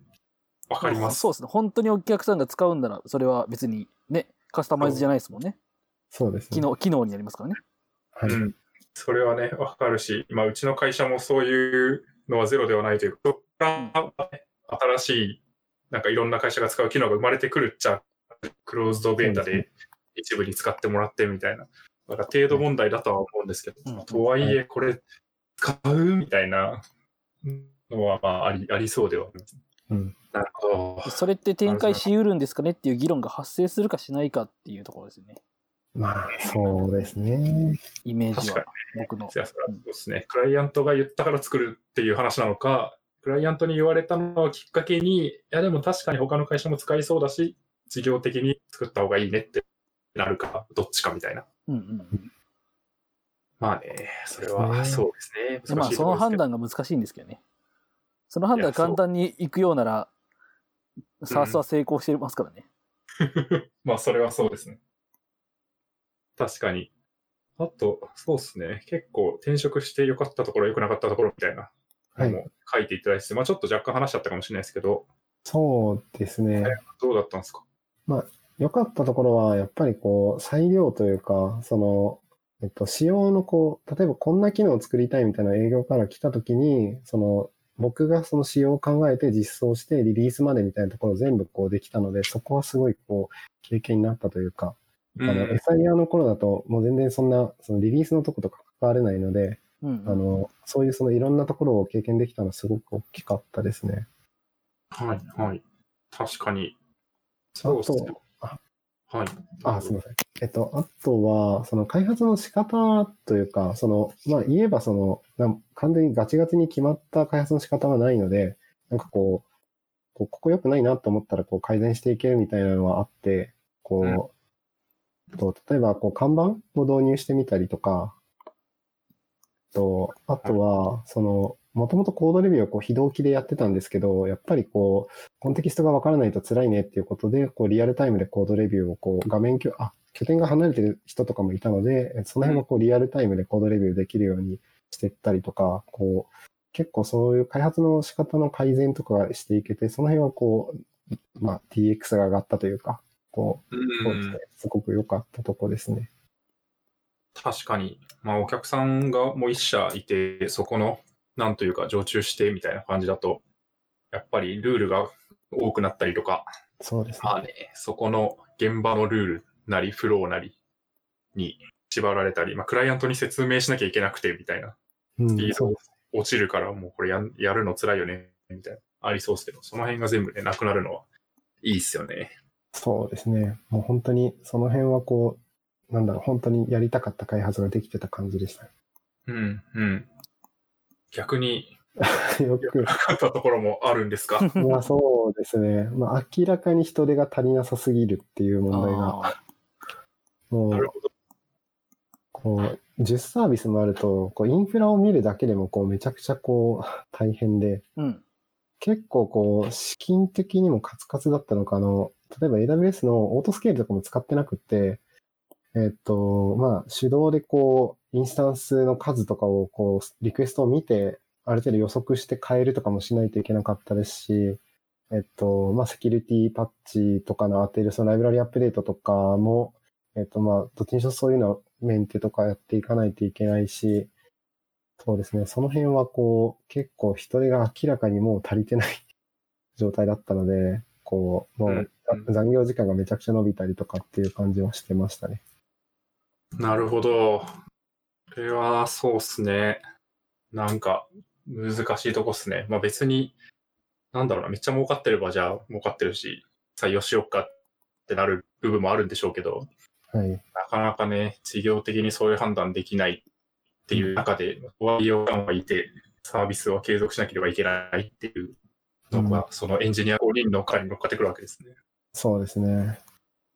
あとは、その、えっと、さっきあの、エンジニアが5名で QA が1名って言ったんですけど、えっと、PO が営業の部長というか、まあ、営業部長が、なんかエンジニア組織の、えっと、こう、マネジメント兼務みたいな感じで、あの、お客さんの要望は聞いてくるんですけど、その、全然連絡取れないんですよ。なんかこう、仕様について相談したくても、こう、連絡が取れないみたいな 状態で、こう、実はこう、開発を進めてある程度できて、こう、見てもらおうと思ったら、え、こんなこともできないの？あんなこともできないの？みたいな感じで、こう、いや、それは API の仕様で、みたいな。それだったら売れないよ、みたいな感じでこうなって、うーん、みたいな。それはもっと早く言ってくれ、みたいな。うん。なるほど。それも、なんかね、アジャイルアンチパターンっぽさがありますね。そうですね。PO が、なんか、ほぼ連絡取れないっていうのはかなりこう、辛いですね。うんうん。確かに。なんか、なんつうんですかね、習字でデモがあって、そこには必ずいて、みたいなはい感じでもなかったんですね。いやー、なんか、そうですね。そんな感じでもなかったですね。まあそういうのした方が良かったのかもしれないですけど、か、まあ、そうですね。まあ営業部長なんですけど、さらになんか役員とかも兼務してて、こうなんか、スケジュールを抑えていいのかそもそもみたいな。確かに。予定入れるの緊張するな、みたいな。そうですね。なるほどっすね。確かに。まあ、しかもなんかいろんなサービスをね、並行で保守してて、みたいなのも、結構難しさを、なんつうんですかね、増してる気がしますよね。うんそうですね。なんかこの、この開発プロジェクトバーン、このプロジェクトチーム、この人、この人みたいなんだったら、わかりやすいと思うんですけど。確かに。なんか、普段触らないやつ、急になんかちょっと変更依頼来て、みたいな、わかんないみたいなのって、そうですねめっ。ちゃありそいや、もう本当にこう、ほぼ触ったことないやつの仕様とか聞かれても、こう、わからんみたいう。なうんうんうん。感じでしたね。確かになるほどっすね。まあ、こんな感じで良かったところもありつつ、大変なところもありという中で、しがないラジオと出会ったんですが、そう。す。いません、ちょっと書いてる順番的にそうなったんです。けど、あの、しがないラジオが多分始まったの2017年でしたよね。そうです。ね、17年3月です。ね。はい。そうっす。え確か僕が初めて聞いたのが、ツイッターで知ったんです。けど、あの、技術書店の話をされてる時で、うん。はいあの、誰かのツイッターでなんかしがないラジオ、しがないラジオってなってて、なんだろうみたいな。ポッドキャストは結構好きで聞いてたので、あ、なんか新しいの出てきたんだと思って聞いてみようと思ったら、SIR をこう、やめて Web 系エンジニアに行ったが楽しく仕方がないみたいな。なんだこの、なんか俺、俺が聞きたかったやつやんみたいな、こう、ところがあって、こう、はいすごいこう、ピンポイントにこう、すごくこう、マッチしたというか、はい。ちょっといい狙い、狙い通りだった感じで。ですね。そこでこう出会ったという感じですね。その頃からこう、いつかもし、あの、けもう一回転職して、こう、本当に Web 系っていうところに入れたら出たいなみたいな気持ちはちょっとあったって感じでしたね。うんうん。なるほどですね。ありがとうございます。ちょっと、あの、脇、脇道にそれた感が出てしまった。い いありがとうございます。からでも、まあ、また転職して今、サイボーズにいらっしゃると思そううんですが、ね。はい。そこはなんかどういう感じだったんですか？そうですね。あの、その妻にも、えっと、1社目を転職するとき、あ、結局給与下がったんですよね。転職するときに。うんで、えっと、妻には2年間って言ってて、その2年間、その、我慢というか、一回給与下がるけど、その後に、その、スキルつけて、次の会社に行って、給与上げるって話をしてたので、その、結局、はいはいえっと、1、えっと、2社目に入って1年半から過ぎたぐらいから、ちょっと転職活動をし始めた感じでしたね。なるほど。じゃあ、計画的転職だったんです。そう、まさにこう計画してっていう感じですね。うんうんうん。いいっすね。なるほどな。確かにいいっすね。それを意図的にやるっていうのは、結構なんかみんななんか無意識的にそれをやっているというか、はい。もやもやしてきて、まあ、もう一回転職するかって言って試したら、お給料意外とあるやんはいいみたいな、なる人も多いと思うんですけど、うんまあ、割と嫁 FM の力によって、もともと知っていたわけですね。そうですね。そこは、まあ、そ、そうでも言わないと妻を説得できないというか、まあなるほど。まあ確かに、そういうまあ生活があるとそうなりますよね。ちゃんと計画立てないと。まあ、妻としてもやっぱりこう、一社目、えっと、え割と大きめの SIA でかつどんどんホワイトになって、こう、なんでしょうね、こう、い、なんでそこを辞めるんだみたいな。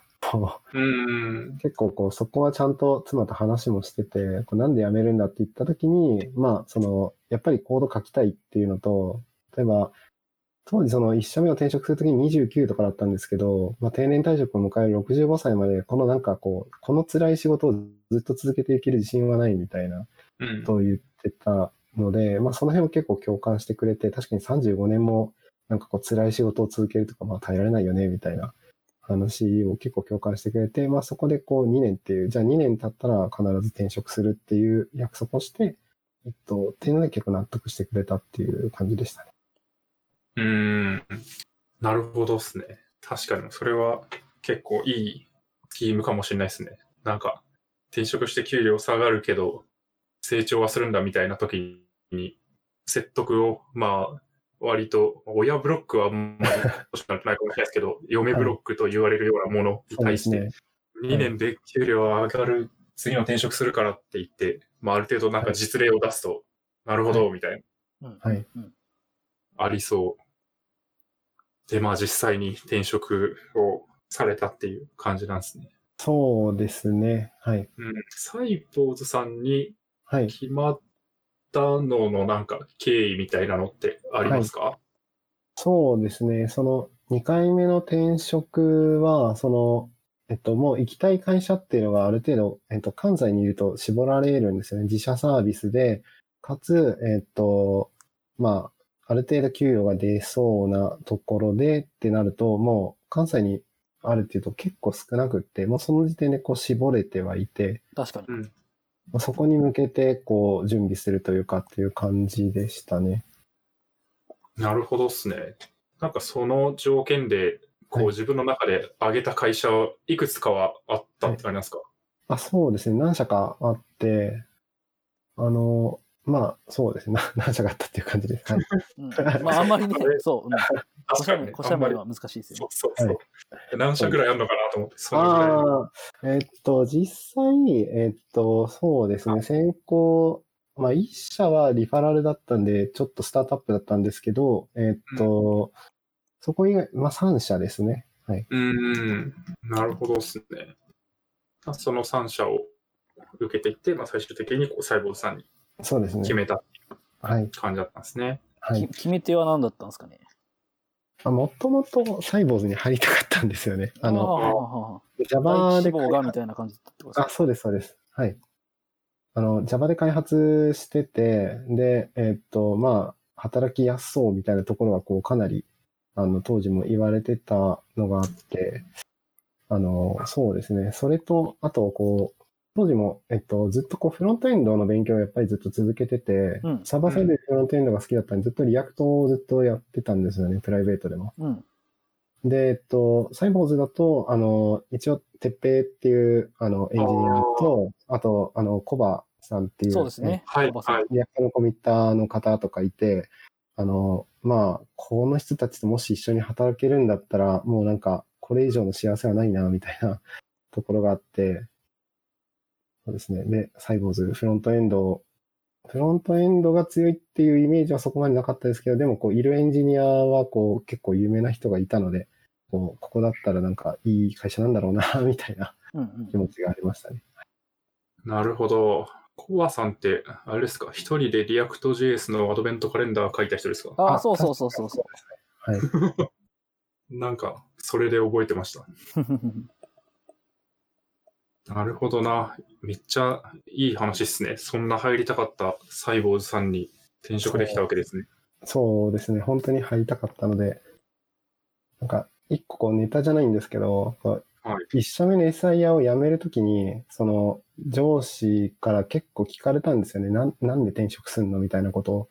その、うん。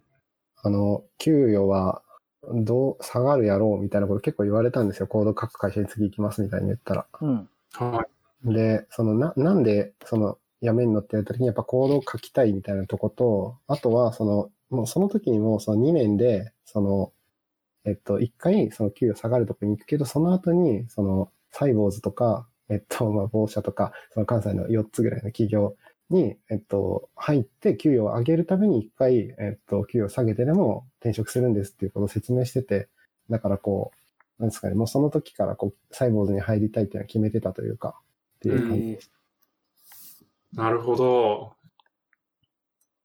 すごいいい話だ。実際でサイボーズさんはい。入ってはい。どうでしたか、結構外から見るイメージに対して、なんか中入ってみるとみたいなケースも、まあ、会社によってはあると思うんですけど、なんかイメージ通りだったところとか、逆に意外だったところとか、まあ、ちょっとどこまで言えるかわかんないです。けど、なんで。まあ、現職だしね。うん。そうです。ね。いや、あの、全然イメージとは違うところはあなかったというか、もう本当に、うん。あの、思ってたような、その、アジャイルというか、スクラムで開発してて、えっと、まあ、顧客からのフィードバックをもとに改善していけるし、あとは、えっと、本当に入社したら、こう、優秀なエンジニアがめちゃくちゃ多くて、こう、今でもヒーヒー言ってるんですけど、うん。こう、本当にこう、すごくこう、そうですね、働き、もう環境的にも働きやすいですし、そこはすごいいいなって感じです。うん、いいっすね。働きやすさもあるし、まあ、成長もできるしっていう。そうですね。完璧です。うんうん。確かに。いや、一応、あの、転職して良くなかったところっていう項目もここに用意されてるんで、ああ、確かにはい。なんかあんのかなって思いながら聞いてましたけど、あ、えっと、ないです。ないっていう。ああ、ないよって、聞かれてないよって答えるところまでがこう、あそうです。あ予定だっ一応、あの、たわけですね。2社目とこう、対になるように書いといただけです。あ、そういうことでよかったです。ここで西郷さんの愚痴めっちゃ出てきたらどうしようと思ってました。いや、いいっすね。確かにな。でもちょっと最初に、確かズッキーさんからサイボーズさん働きやすいイメージがあってみたいなうん。話あったうんですけど、はい。なんかその辺も結構あれですかね、それまでの2社に比べて、なんかまあ制度だったりとか、まあ、はいあるいはこうカルチャーみたいなところで、こううん働きやすさみたいなのを実感すること多いですか？そうですね。何個か、えっと、ポイントとしてあるとすると、えっと、まず時間というか、裁量というか、えっと、まあ、コアタイムなしのフレックスなので、まあ一応何時に出社して何時でもいいという感じなんですね。はい。で、えっと、まあ、一応そのチームはモブプログラミングをやっているので、その決まった時間に基本的にはいるんですけど、まあそれでもこう、まあある程度時間に融通が利くというかっていうところはやっぱ大きいのと、あとは働きやすさで言うと、そのリモートにすぐこうスイッチできるというか、うん子供がいるので、こう、ちょっと熱出たとかっていう時は、じゃあ家でちょっと看病しつつ、なんかこう空いてる時間にこう仕事するっていうのも多少できたりしますし、まあその辺とかも結構こう、働きやすさっていうのはありますね。うんうん。うん。そういうところが当たり前にできるっていうのはいいですよね。そうですね。なんか緊急時だけじゃなくって、なんか雨降ってるから 今日は行かないみたいなところができたりするのも割とこう、いいですね。うんうんうん。そうっすよね。ね、めっちゃわかりますね。なんかね、こう、まあ僕、SI を想像して、ちょっと雨降ってるんで家から働きますわ、とかって言言ったらもうなんか、何言ってんだこいつみたいなそう、感じじゃないですか。そうですね。確かに想像できないですね。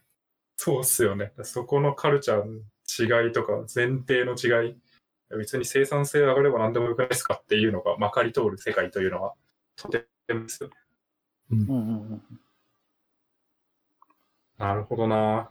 結構でもサイボーズさんって、この小木さんがやってるはい仕事の内容的には、あれか、最初に言いましたっけ？あれですよね。キントーンはい、の。開発に関わらせ、まさにこうゴリゴリ、こう、開発者として実装をしてるっていう感じなんですか、そうですね。えっと、入社してから、そのキントーンの新規開発チームっていうところに今はいて、えっと、もうずっとキントーンの新規開発機能を開発していて、で、えっと、4月から、その kintone って、えっと、フロントエンドのコードが、ちょっとご存知ないと思うんですけど、Google Closure Library っていう、ちょっとこう、まあ、あまり聞き慣れないフロントエンドのライブラリを使ってて、こう、それを React 化するっていうプロジェクトが始まってまして、えーうんえっと、その React 化のプロジェクトを今は4月からはずっとやってるっていう感じですね。なるほど。結構大工事っぽいですけどね。いや、めちゃくちゃ大工事ですね。そうですよね。うんうんはい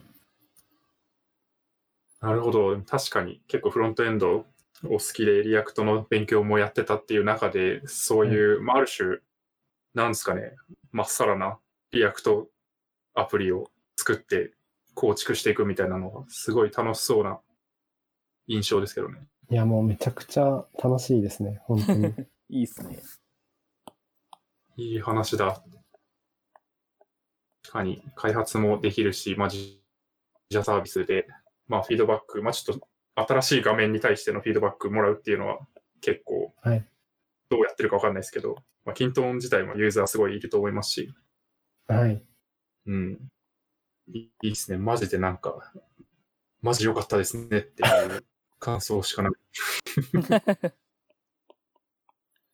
ほどな。いやでも、キントーンもちょっと、プロダクトっぽい話になっちゃいますけど、あ、はい。使ったことはないんですけど、割となんかユーザーココミュニティとかもはい。あって、ファンが多いような印象とかもすごいあって、いいサービスなんだろうなって思ってますけど。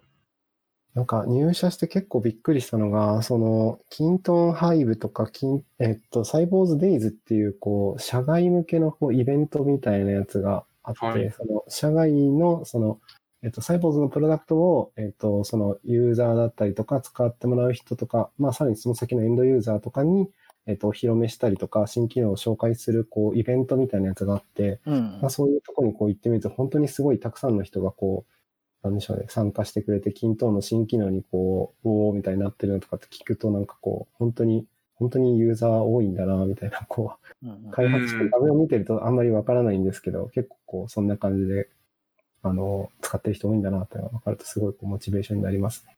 うん。うんうん。いいっすね、いいっすね。まさに。まあ、ちょちょっとね、その前の会社も SARS やってたと思いますけど、多分、あの、ユーザーの規模感的にも大きくなったりとか、実際にその人たちに会える機会とかも多くなったんじゃないかなと思うんで、うんうん。こうね、感じやすくなったっていうのは、すごいいいですよね。うん。なるほど。いいっすね。みんな B2B SARS 作ってますね。この3ああ、人。そうですね。確かに。最近最近 B2B そんな SARS の、そんなことばっかりですね。話しがちなんですけど、みんななんか B2B SARS 作ってんな、みたいな。ちょっと、界隈が近いのかもしれないですけど、うん結構でも、SI 出身で、まあ、B2B で、でも自社サービスでってなると、割とね、近いところに集まってくる感もありますよね。そうですねそうです。そんなイメージありますね。うんうん。その、なんか得意としているところが、を活かせるというか、あの、完全に今までのキャリアが無駄にならないというか、まあ、なうんいろんな、多分今回、昔からも話したと思うんですけど、前回とか前々回とかでも、そうっすねそれに。近いことは。うんうんうん。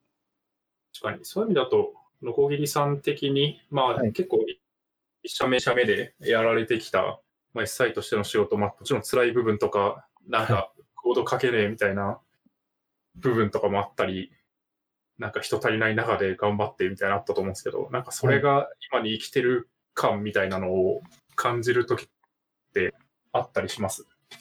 そうですね。SI の時の、まあ、Excel の技術が役に立つことはあまりないんですけど、まあ、ものにはよると思うんですけど。まあ、そうですね。あの、しゃ今、その、働いてて、たまに Excel を使うと結構、おおと言われるというか、あ Excel 使えるんだ、へえ、みたいな、こうなりますね、逆に。うんうん それちょっと昔の血が騒ぐなみたい実際なんかキントーンとか Excel と組み合わせていろいろ管理されてるところとかありそうですけどね。あ、Excel をつ、えっと、まあ、Excel をアップロードして、キントンアプリを作るとかも、えっと、機能としてはあったりして、うん。結構こう、実際のそのユースケースとして、えっと、既存 Excel でこう、運用しているようなものをキントンに置き換えませんかみたいなのが結構、その、なんでしょうね、お客さんの使い方として多いので、うんな。うん。うん。そういう意味では Excel と親和性が高いというか、Excel の機能と追従して、キントンの機能を増やしていくっていうのも結構ありますね。ああ、なるほど。やばい、それ聞くと役立ってそうみたいな。あ、そうです まあ、仕様を決める部分にはそこまでこう、僕は書かれてないので、あの、あれですけど、直接、まあまあそんなつながりはないってことですね。そこに対して。そうですね。はい。他に思うところありますか？ちょっと話の腰を折ってしまって。やはり、えっと、SI の時の、そのやったことやっぱり役に立つなっていうのはこ、まあ、なんだかんだ言ってそのコミュニケーションというか、うんうんその、まあ、ちょっとめんどくさい、こう、ステークホルダーが違う中、なんとかコミュニケーション取ってたみたいな、その経験みたいなとことか、喋ったりみたいなとことかは、ある程度そのチームの中でこう、話をまとめたりとか、えっと、うんファシリテートしていくみたいなとことかでも役に立つかなっていう気はしてますね。はい、はい。確かにね、その辺結構ハードなところをやっておくと、なんか、それに比べたらね、自社内の意思決定まとめるとか、全然、すごい同じ方向向いてるみたいな。ありそうですかね。まあ、とはいえいろいろあるとは思いますけど。うんうんまあ、そうですね。まあ、そうですね。こう、うん、こう、ま、めっちゃ変な、こう、方向にはいかないというか、ある程度こう、同じ方向を見ながら、こう、いろんな角度の話が出てくるんで、まあ、そこを調整するってことはありますけど、はい。全然やりやすいというか。はいそうですよね。なんか、そういうスキルって結構、なんつうんですかね。こう、JS かけますとか、Rails 3年ですみたいなよりも、ちょっと言語化しづらかったりとか、自覚しづらかったりとかするとですね。ですよ。なんですけど、なんか、意外と、こう、ウェブの会社に転職したいんですけどとかしたんですけど、全然経験がなくてみたいな人世の中に結構いるという観測があるんですけど、はい。いや、なんか仕事、SI の仕事も別に価値につながるやんみたいなうん。のはね、すごい思うので、そういう発信がね、まあ、とはいえ、なんというか、いろいろあるとは思うんですけど、はい。スキャットアップする大変とかあるとは思うんですけど、うんはいまあ、何かには生きるなっていう感覚はやっぱありますよね。はい。うんうんなるほど。ありがとうございます。なんか、最後、今後の展望って書いてあってまあ、今後の展望が、どんな展望があるんだろうと思いながら、確かに。いや、まあ、大したこれから、ね、話じゃないんですけど、あの、い一応その2年で転職するっていうのを一応達成できたので、次にこう目標というか、まあやっていこうと思っているのは、こう、均等開発チーム内で、こうちょっとこう、テックリードじゃないけど、そういうその技術的に引っ張っていったりとか、チームメンバーを引っ張っていけみたいなに、こう何年か経ったらなれるように頑張っていきたいなとかってこう思ってますっていう話と、あとは、サイボーズは副業が可能なので、副業もちょっと挑戦してみたいなとかっていうふうに思ってうます。うんうんうんん、うん。いいですね。それまでの2社は、副業がダメだったんですね。そうですね。まあ1社目の時副業をちょっと聞いてないですけど、2社目はダメって言われましたね。うんうん。なるほど。まあ、そもそも結構忙しそうだったそうです。話なので、そんな余裕はないみたいな感じになりましたけど。はい。とな、いいっすね、いいっすね。確かに。そこでまたね、選択肢が広がったからこそ、ちょっと別のキャリアの道が見えてくるというか、転職したことによってまた広がる部分があるってことですね。はい。なるほど。ありがとうございます。はいこんなとこですかね。うんうんうん。結構お話しましたね。ね。はい。確かに。結構、結構な時間ですね。今気づいたらびっくりした。結構ですよね。なんかこんなに喋ってたんだって気がしました。そうなんすよね。まあ、半生話したらそうなりますよ。そうです。はい。しがないラジオがね、毎回長い遊園ですね、これは。あるあるですね。あるあるですね。はい。いや、でもすごい、サイボーズさんがいい会社だということが分かってよかったです、今日。いや、ありがとうございます。じゃあ、一回締めますか。うん。はい。はい。じゃあ、ズッキーさんお願いします。はい。しがないラジオではフィードバックをツイッターで募集しています。ハッシュタグ、シャープしがないラジオ、ひらがなでしがないカタカナでラジオでツイートしてください。しがないラジオウェブページがあります。しがない .org にアクセスしてみてください。ページ内の方からもフィードバックをすることができます。感想、話してほしい話題、改善してほしいことなどつぶやいてもらえると、今後のポッドキャストをより良いものにしていけるので、ぜひたくさんのフィードバックをお待ちしています。はい、お待ちしてます。お待ちしてます。えー、最後に告知などあれば、どうぞ。あ、はい。えーっと、キントン開発チームでは、えっと、エンジニアを募集しています。えっと、まあ、えっと、リンクとかは多分後で貼っていただけると思うんですけど、えっと、フロントエンドとか、バックエンドが好きな人とか、あとは、えっと、そうですね、まあ、インフラ周りとかの仕事も結構いっぱいあったりするので、あの、もし一回そのリクルートページを見てもらえば、本当にいろんな職種があるので、あの、興味がある方は、えっと、応募していただけたら嬉しいですし、もし、あの、カジュアル面談とかを希望される方は、僕にツイッターとかで DM とかいただければ、あの、全然、あの、オンラインとかでもカジュアル面談とかしますんで、あの、よかったらよろしくお願いします。うん。おーありがとうございます。リンクはショートに貼っておきます。結構、あれですね、場所ごとに、はい東京、大阪、松山とか、場所ごとにその職種が書いてあって、めちゃくちゃ親切ですね、これは。へえ、ああ、そういうことか。拠点がいっぱいあるから。なんですけども、多分このコロナ禍なんで、どこのチームも多分リモートで全部、あの、受けてると思うので、本当に、あの、今書いてないとことかでも、フルリモートで働く、えっと、キントンチームに関しては、ちょっと今、そこのページを見直そうとしていて、フルリモートでも全然 OK っていうふうに、えっと、変えようとしてます。ちょっと他のチームはわからないんですけど、はいはい、いいっなるほど、いいすねっ。すね、いいっすね。そう、結構ね、こう、僕とかズッキーさんの居住地的に東京に寄ってしまうようなことが多いんですけど、発信とか会社の話とかが、なんか、こう、東京以外の人もたくさん聞いてると思うので、はい。割とね、そういう人でも、なんか働ける選択肢になるのはすごいいいなと思います。うん。なるほど。ありがとうございます。はいそう、もう一個ですかね。あ、そうですね。えっと、この僕が個人でやってるサービスになるんですけど、Put Your Hands Up っていうサービスをちょっと運用してまして、えっと、どんな感じのサービスかっていうと、こう、勉強会に参加したときに、こう、登壇者に対してこう、何かフィードバックをしようと思ったり、こう、手を挙げて質問しようと思っても、なかなかこう、手を挙げて質問しづらいと思うんですよね。なんで、えっと、まあ、その、その場限りのこう、えっと、URL みたいなのを発行して、えっと、その主催者の人が参加している人たちに URL を配って、そこでこうグループチャットみたいなのがサクッとできるようなサービスを作ってます。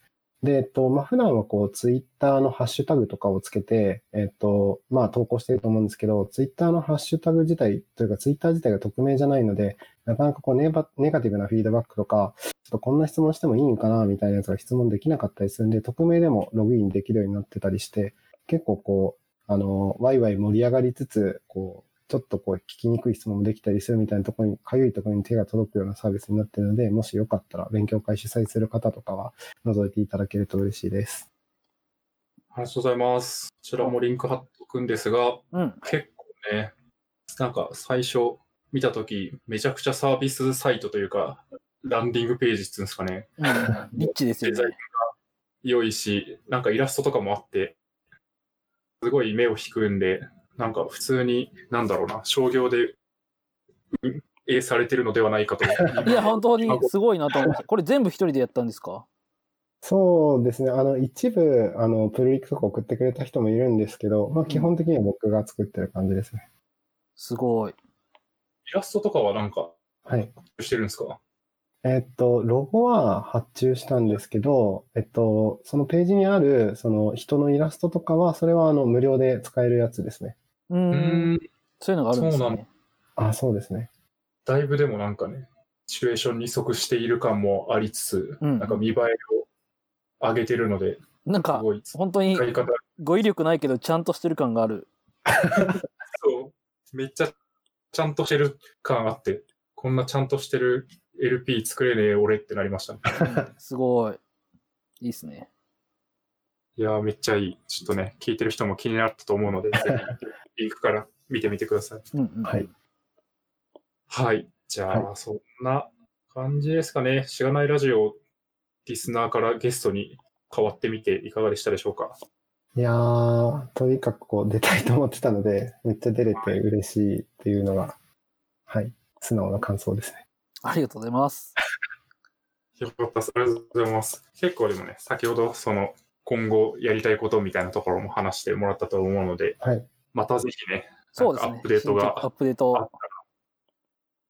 あの、嫌じゃなければ、また出てもらえれば嬉しいなと思います。はい。ありがとうございます。ありがとうございます。あ、こんな感じですかね。うん。はい。はい。じゃあ、えー、SP88 かな僕が書いたんで多分合ってる。そうですね。88です。はい。P88 は、のこぎりさんをゲストに迎えしてお送りしました。ありがとうございました。ありがとうございました。ありがとうございました。